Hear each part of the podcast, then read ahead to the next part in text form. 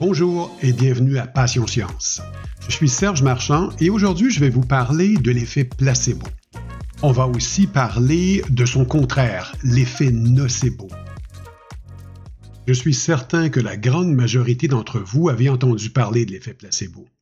Vous avez une opinion sur l'effet placebo et il y a de grandes chances que ce soit une opinion négative, c'est-à-dire que généralement, on utilise le placebo pour comparer avec le vrai traitement et on espère, quand on fait de la recherche, battre l'effet placebo. De plus, de façon générale, on ne veut pas être un répondeur à l'effet placebo. Ça donne l'impression d'être faible, ça donne l'impression de répondre quand en fait il ne s'est rien passé. En plus, on a l'impression de s'être fait avoir si jamais on a reçu un placebo. Mais qu'est-ce que l'effet placebo? Le mot placebo vient du latin qui veut dire je plairai. Donc, c'est une procédure thérapeutique sans principe actif pour la condition visée. Avant, on dit un médicament, mais ça peut être n'importe quelle procédure, dont un traitement physique comme un massage, une manipulation. Ça peut aussi être un traitement au niveau psychologique, par exemple une information qu'on nous donne, ou encore même une chirurgie. Donc, l'effet placebo en tant que tel, c'est ce qu'on appelle la réponse, la réponse à ce traitement qui est sans principe actif. Donc, si quelqu'un a une réponse positive à un traitement où il n'y a pas de principe actif, on a l'impression que c'est une fausse réponse. On a l'impression que la personne s'imagine aller mieux. Mais pourtant, c'est beaucoup plus complexe. En effet, plusieurs études supportent qu'il y a des changements physiologiques bien réels, mesurables, suite à un placebo ou à un nocebo. Laissez-moi vous raconter deux histoires personnelles que j'ai vécues avec le placebo au cours de mes études. J'étais jeune étudiant euh, à la maîtrise, donc je commençais en première année de ma maîtrise à l'Université du Québec à Trois-Rivières. Et je me souviens encore comme si c'était hier, je suis assis dans le labo et je faisais mon projet pour ma maîtrise. Et le projet consistait en donner des stimulations électriques euh, sur une région de la jambe pour produire un réflexe et enregistrer ce réflexe euh, spinal, mais aussi enregistrer de l'activité cérébrale et ainsi de suite. Donc, il y avait beaucoup d'électrodes de branchées avec euh, des systèmes un peu plus vieux, si on veut, à l'époque, qui faisaient que j'avais plein de fils à installer sur les sujets.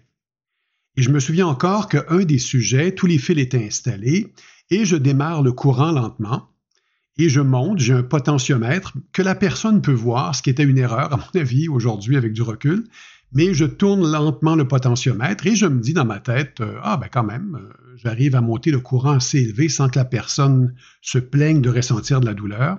Et tout à coup, le sujet me dit euh, arrêtez, euh, c'est très désagréable. Alors je rediminue, je referme, si on veut, je tourne vers la gauche le bouton, le potentiomètre, pour arrêter de donner la stimulation. Et la personne me dit ah, c'est une stimulation plutôt désagréable. Et tout à coup, je m'aperçois que les électrodes du stimulateur ne sont pas branchées. Alors ici, on ne parle pas vraiment d'un effet placebo, on parle plutôt de l'effet nocebo, donc effet négatif en tant que tel. C'est quand même très étonnant de voir la réaction de la personne et de sa description par la suite de cette stimulation négative quand en fait il n'y avait aucune stimulation.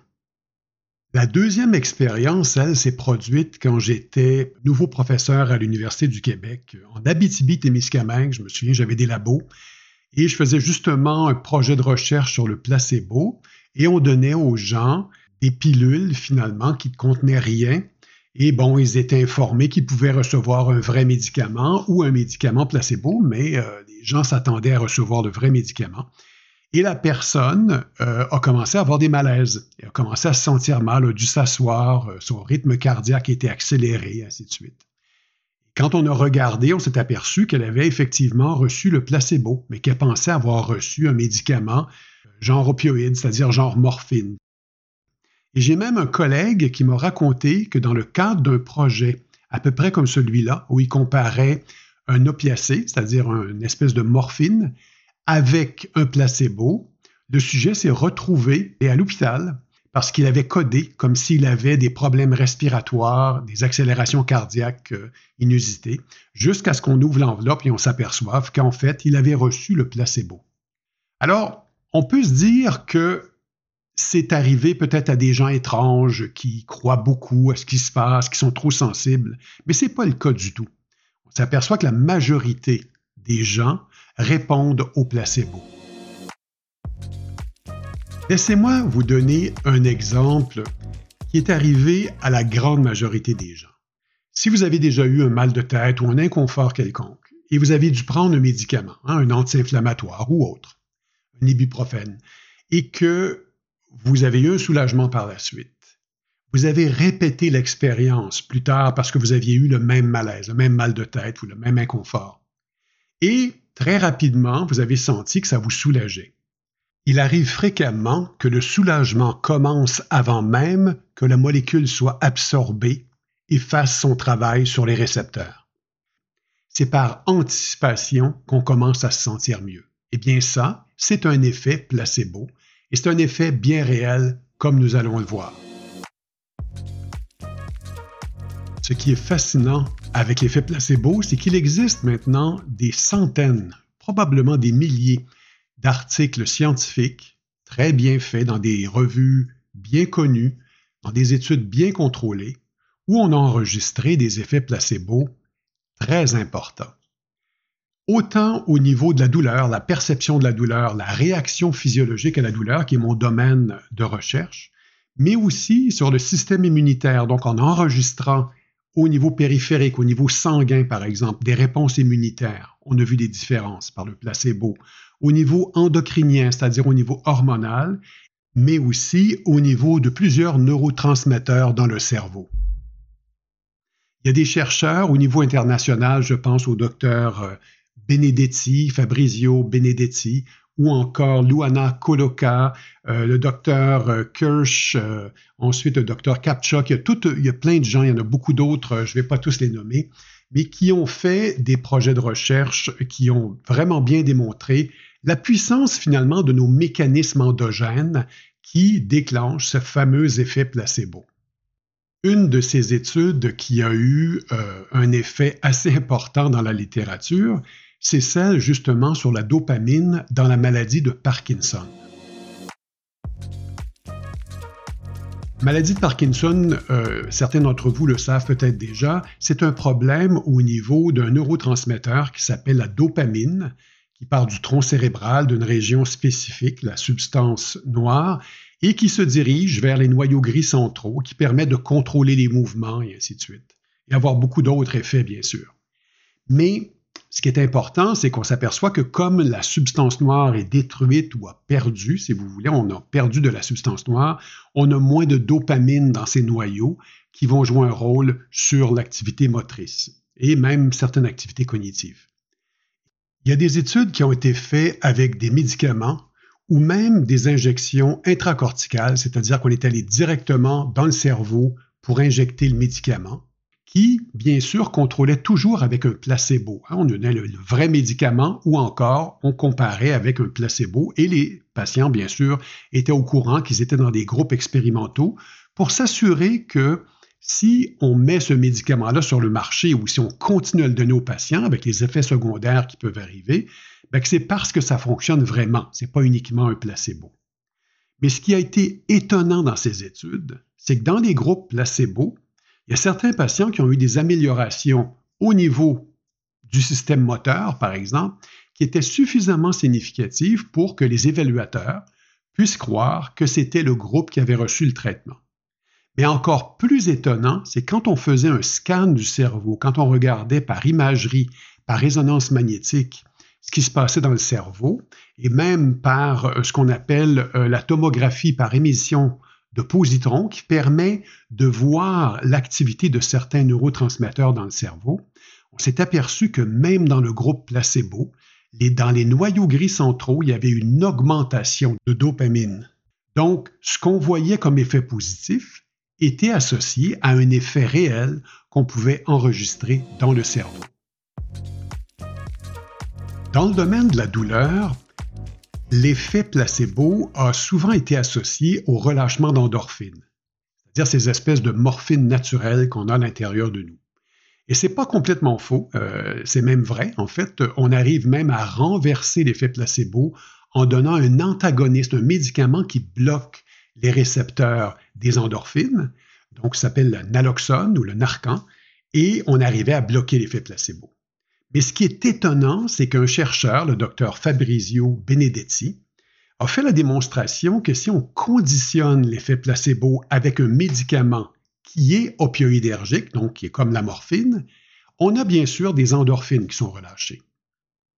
Mais si l'effet placebo est conditionné par un médicament qui n'est pas de la morphine, comme par exemple un anti-inflammatoire, eh bien, on n'arrive plus à bloquer l'effet placebo en donnant un antagoniste à la morphine. Alors, c'est comme si le corps était capable de mimer différents mécanismes de contrôle de la douleur dépendamment du conditionnement qu'il a reçu. Ces données sont fascinantes. Il y en a beaucoup d'autres, en fait. Il y en a même sur le système au niveau respiratoire pour des athlètes euh, pendant l'entraînement qui reçoivent un placebo pensant recevoir quelque chose qui vont les aider, qui augmente leur capacité. Ce qui est important de retenir ici, c'est que le placebo ou l'étude du placebo, c'est pas uniquement euh, utile pour essayer de montrer qu'un médicament est efficace versus rien. En fait, il y a quelque chose. C'est un mécanisme endogène et dans certains cas, il est très puissant. Et en fait, c'est une très bonne nouvelle.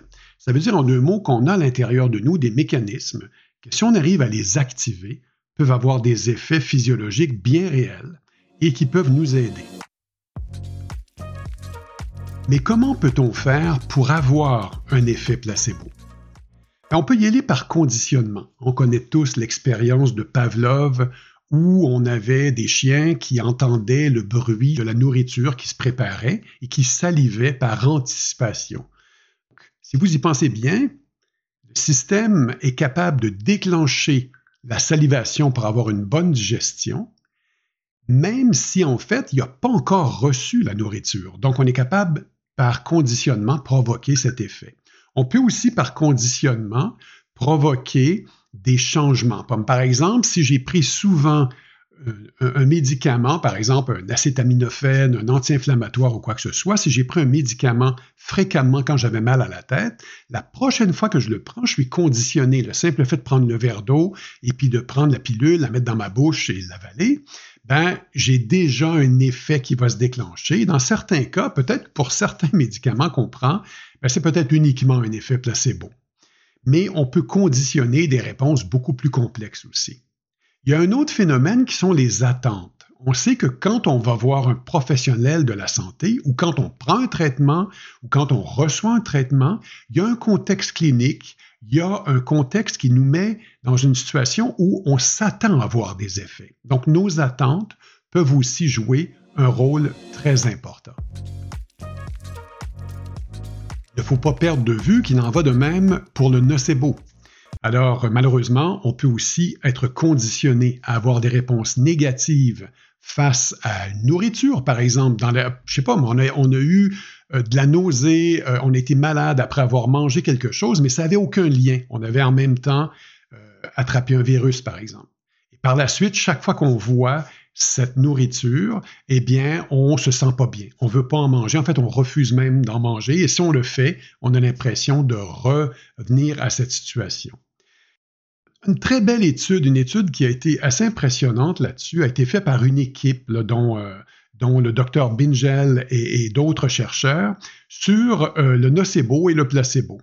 Ce qu'ils ont fait, c'est qu'ils ont donné à des gens des doses de morphine qui sont cliniquement suffisantes, c'est-à-dire qui sont suffisamment élevées généralement pour bloquer la perception de la douleur. Et ils provoquaient de la douleur expérimentale chez les sujets. Alors, en provoquant la douleur expérimentale, ce qui est intéressant, c'est qu'ils avaient une ligne veineuse pour donner euh, du salin et, à un moment donné, pour envoyer aussi le médicament, la morphine. Et ce qu'il faisait, il y avait trois conditions. Il y a une condition où les gens n'avaient aucune attente, c'est-à-dire qu'on mesurait la douleur, on mesurait la douleur, et à un moment, dans une, qui était déterminé de façon aléatoire, on envoyait la dose de morphine et on voyait la douleur diminuer de façon significative, peu mais significative. Ensuite, on disait aux gens, maintenant, on vous donne le médicament qui va bloquer votre douleur. Et là, on voyait une réduction de 3 à 4 fois supérieure à uniquement recevoir le médicament sans le savoir. Ce qui est aussi très impressionnant, c'est que dans une autre condition, on disait aux gens, maintenant, on va vous donner un médicament qui va augmenter votre douleur. Donc, les gens ne pensent plus recevoir de la morphine, mais recevoir un médicament qui va augmenter la perception de la douleur thermique. Ce qu'ils ont réalisé, c'est qu'ils avaient complètement bloqué l'effet analgésique de la morphine. Ils avaient légèrement augmenté la douleur, mais surtout bloqué complètement l'effet du médicament. Cette information devrait nous permettre de comprendre que dans certains cas, le simple fait qu'on ait des attentes négatives face à un médicament, face à un traitement, peut avoir des effets très délétères pour notre santé. Donc, on peut voir que l'effet placebo, c'est un puissant mécanisme endogène qui peut nous aider à nous sentir mieux et même avoir des effets physiologiques réels chez nous, mais on peut aussi avoir des réponses très négatives face à un traitement ou face à différentes conditions. Donc, on peut se sentir malade et on peut avoir des réponses physiologiques négatives parce qu'on anticipait d'avoir ces réponses négatives ou parce qu'on s'est conditionné à ces réponses négatives sans le vouloir hein, dans, plusieurs cas. Je pense que c'est important ici de retenir qu'il y a des effets positifs et des effets négatifs possibles. On pourrait se demander, mais à quel moment on peut voir un effet placebo ou nocebo? Et on pourrait même s'imaginer que c'est uniquement dans les études expérimentales où on a un vrai traitement, un faux traitement. En fait, pas du tout. Ce qu'il faut comprendre, c'est que l'effet placebo est toujours présent, ou l'effet nocebo, malheureusement, peuvent être présents pour chaque traitement, indépendamment du type de traitement qu'on reçoit, et même dans différentes situations de notre vie. Une très belle étude en fait, toute une série d'études, je devrais dire, ont été faites par Dr Benedetti, euh, Luana Coloca et différents chercheurs que j'ai eu la chance de, rencontrer, avec qui j'ai eu la chance de discuter, et qui ont fait la démonstration que la réponse physiologique et perceptive qu'on a face à un traitement est dépendante des informations qu'on reçoit, du conditionnement qu'on a reçu et de nos attentes de façon générale. Donc, c'est très important de souvenir que ce qu'on dit à un patient ou à une personne qui va recevoir un traitement peut avoir soit des effets très délétères ou au contraire renforcer l'efficacité de ce traitement.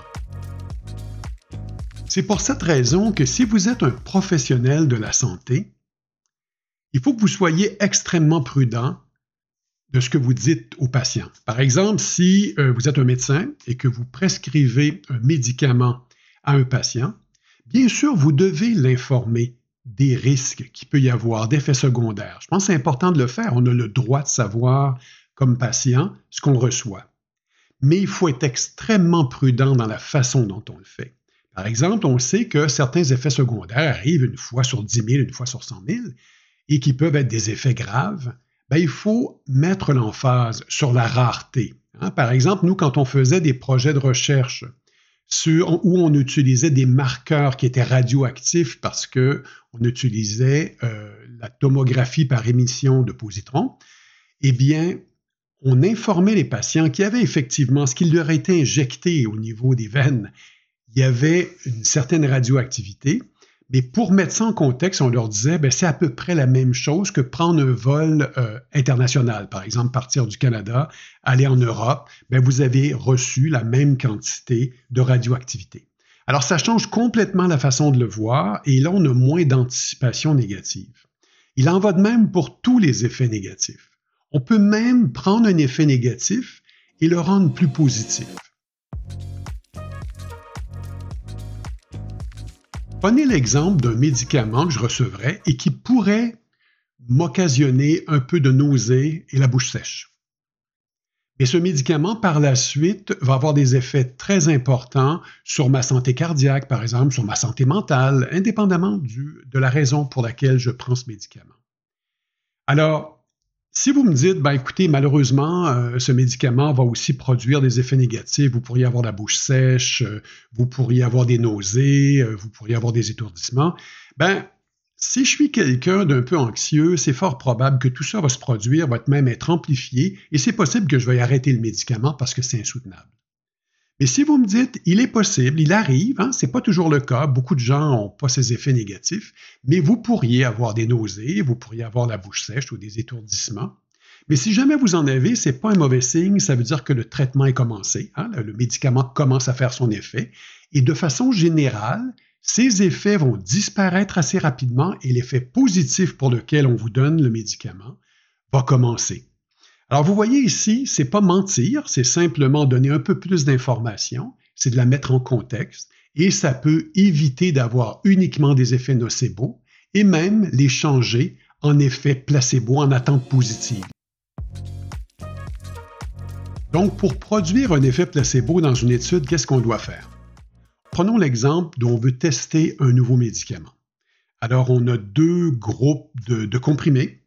À gauche, disons, on a les comprimés qui, sont, qui portent la substance qui est active, et à droite, on a des comprimés qui sont identiques, mais qui n'ont pas de substance active. Hein. c'est de la petite poudre dedans, euh, du sucre ou quoi que ce soit, mais il n'y a rien qui est actif pour la condition qu'on veut traiter. La personne qui donne le traitement normalement ne devrait pas savoir lequel des comprimés elle donne, donc ça devrait être au hasard. Bien sûr, il faut que ce soit consigné de façon à ce qu'on sache après lequel a été donné. La personne qui le reçoit ne devrait pas le savoir non plus. Et on demande même à ce que la personne qui analyse les données ne sache pas dans quel groupe étaient les sujets. C'est simplement qu'il y a un groupe A et B, mais au hasard, le A ou le B peuvent être le médicament actif ou le contrôle placebo.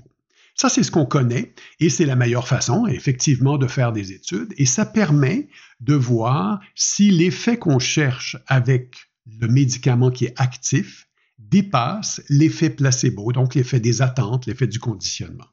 Et c'est très bien ainsi. Donc, on pourrait conclure que si on disait à la personne ceci est un placebo, qu'il n'y aurait pas d'effet placebo. Eh bien, ça ne semble pas être aussi simple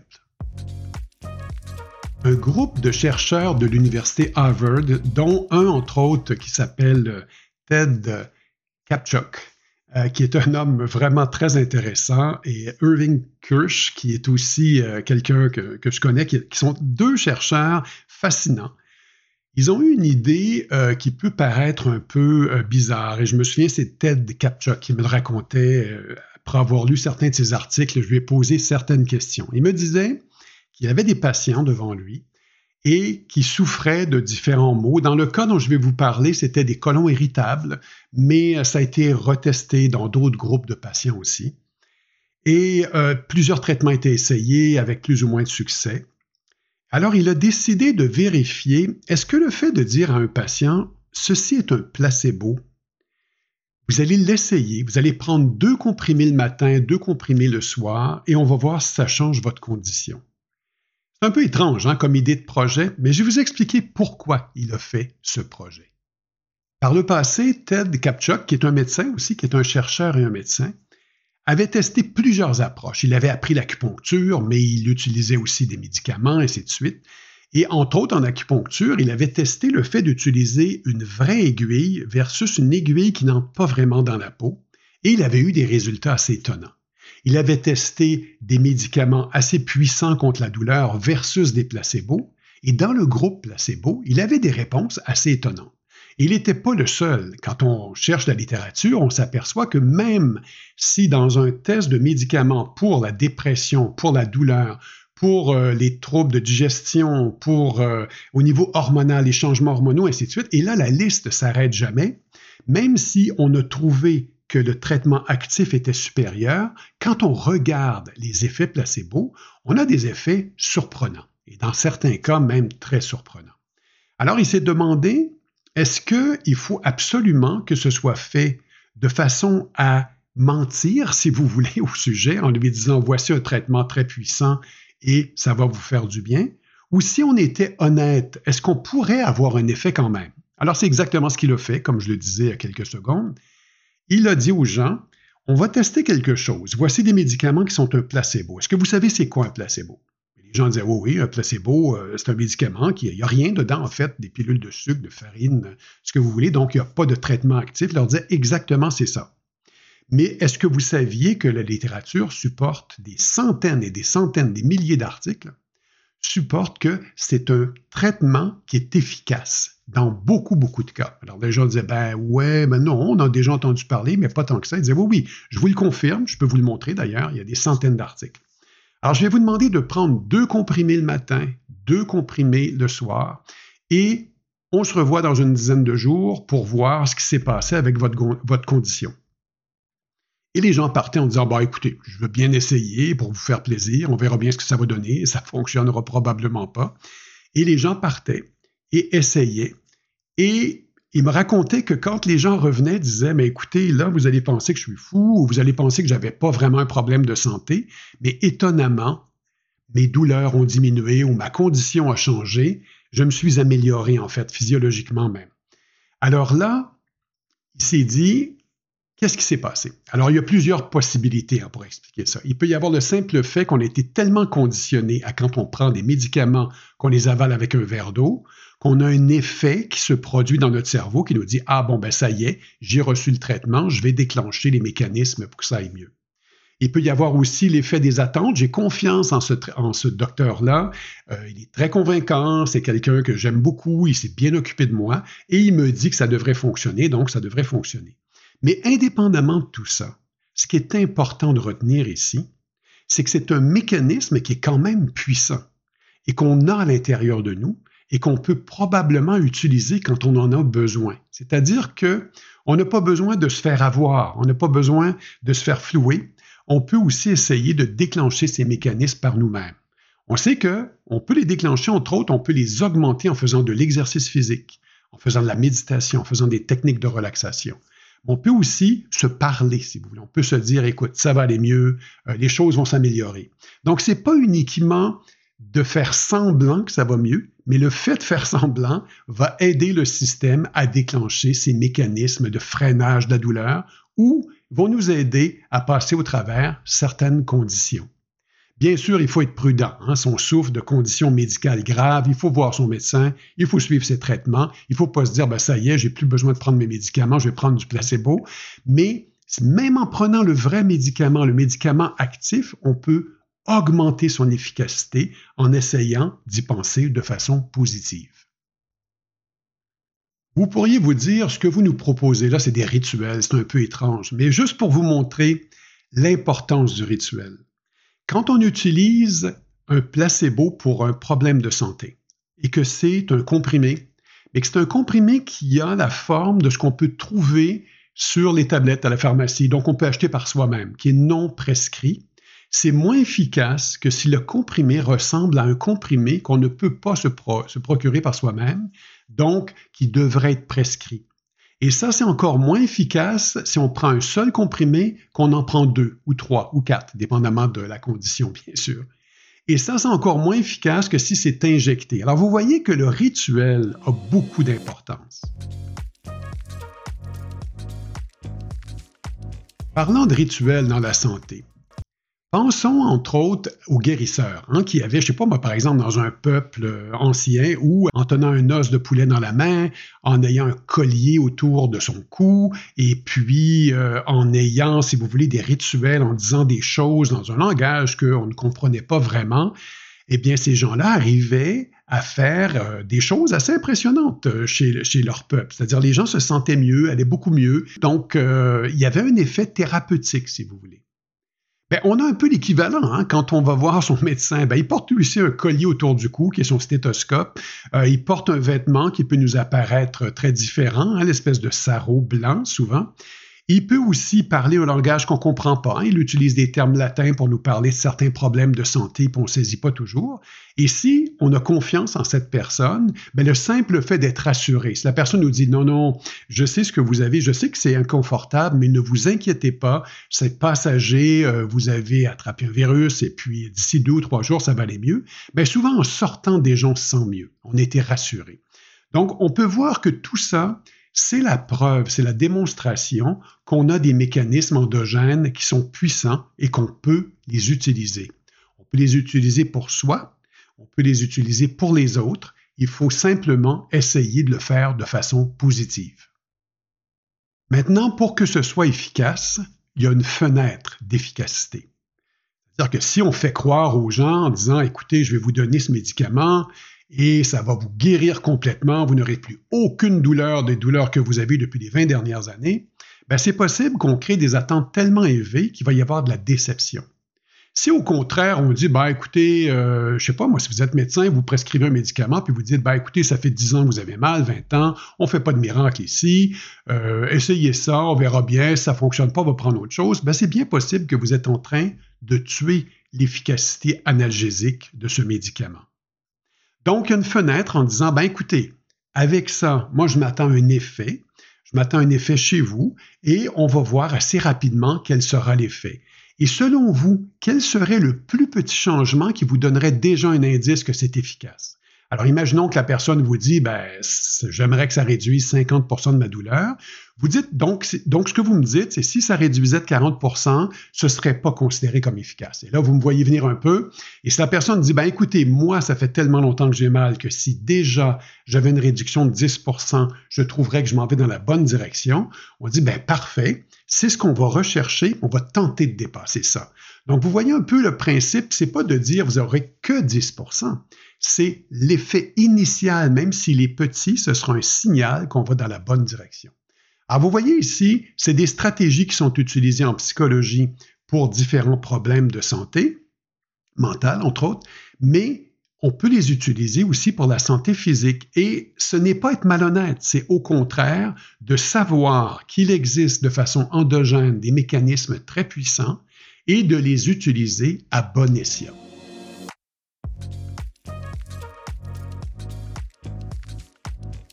Est-ce qu'on devrait conclure qu'on peut utiliser le placebo avec tout le monde? Absolument pas, on n'a pas besoin. On peut utiliser n'importe quel traitement actif et augmenter son efficacité. Personne ne veut savoir qu'il a répondu à un placebo. C'est très étrange d'ailleurs. Hein. Si vous parlez à un spécialiste dans le domaine de la santé et vous leur dites est-ce que vous savez c'est quoi l'effet placebo, ils vont vous dire oui, oui, absolument. Est-ce que c'est un effet qui est puissant? Oui, oui, oui, tout à fait, on le voit souvent.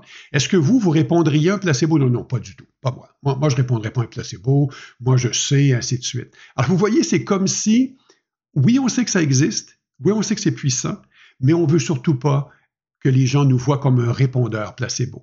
Et d'un autre côté, si je vous disais, ben écoutez, vous savez, l'autre jour, quand vous avez reçu un traitement, vous, alliez beaucoup mieux, eh bien, votre médecin vous avait donné un placebo, ben vous allez vous sentir trahi.